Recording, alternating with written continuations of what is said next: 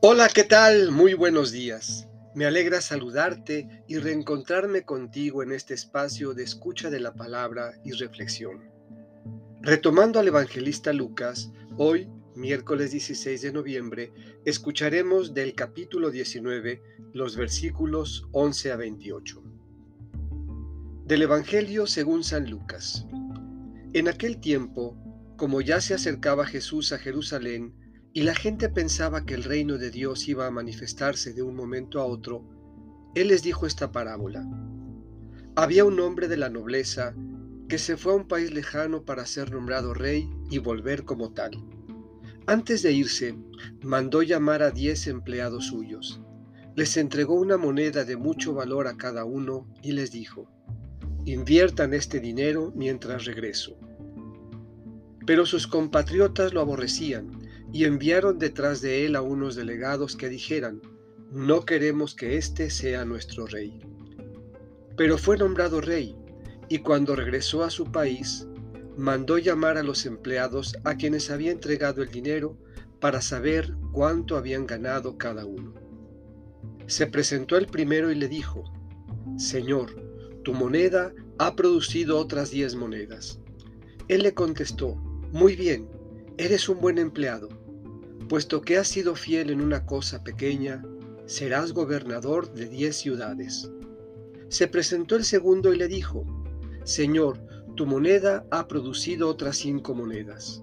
Y el Señor le respondió, Tú serás gobernador de cinco ciudades. Se presentó el tercero y le dijo, Señor, aquí está tu moneda. La he tenido guardada en un pañuelo, pues tuve miedo, porque eres un hombre exigente que reclama lo que no ha invertido y cosecha lo que no ha sembrado. El Señor le contestó, Eres un mal empleado, por tu propia boca te condeno. Tú sabías que yo soy un hombre exigente, que reclamo lo que no he invertido y que cosecho lo que no he sembrado.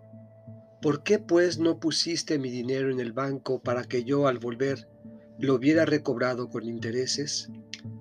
Después les dijo a los presentes, Quítenle a éste la moneda y dénsela al que tiene diez. Le respondieron, Señor, ya tiene diez monedas. Él les dijo, les aseguro que a todo el que tenga se le dará con abundancia, y al que no tenga, aun lo que no tiene se le quitará. En cuanto a mis enemigos, que no querían tenerme como rey, tráiganlos aquí y mátenlos en mi presencia. Dicho esto, Jesús prosiguió su camino hacia Jerusalén al frente de sus discípulos. Esta es palabra del Señor. Meditemos. ¿Tenemos miedo? Considerar que el reino de Dios se manifestará de un momento a otro por el simple hecho de creer en Jesús y esperar todo de Él, como si por arte de magia sucedieran las cosas, puede llevarnos a adoptar una actitud pasiva, incipiente, improductiva, timorata y mediocre. Tal vez busquemos cómo evitar las exigencias del reino y justificar de algún modo nuestra incapacidad para evadir los riesgos que implica. Hay que aceptar que también Dios se revela como un hombre exigente y que la vida de sus seguidores, de aquellos que lo sirven con decisión, siempre estará en riesgo mirando hacia adelante, atreviéndose a más y superando los miedos que paralizan. La capacidad de potenciar las responsabilidades que se nos han confiado, una moneda de mucho valor, más allá de la pasividad y el miedo, nos capacita para ser protagonistas y agentes en la transformación de la sociedad y la extensión del reino.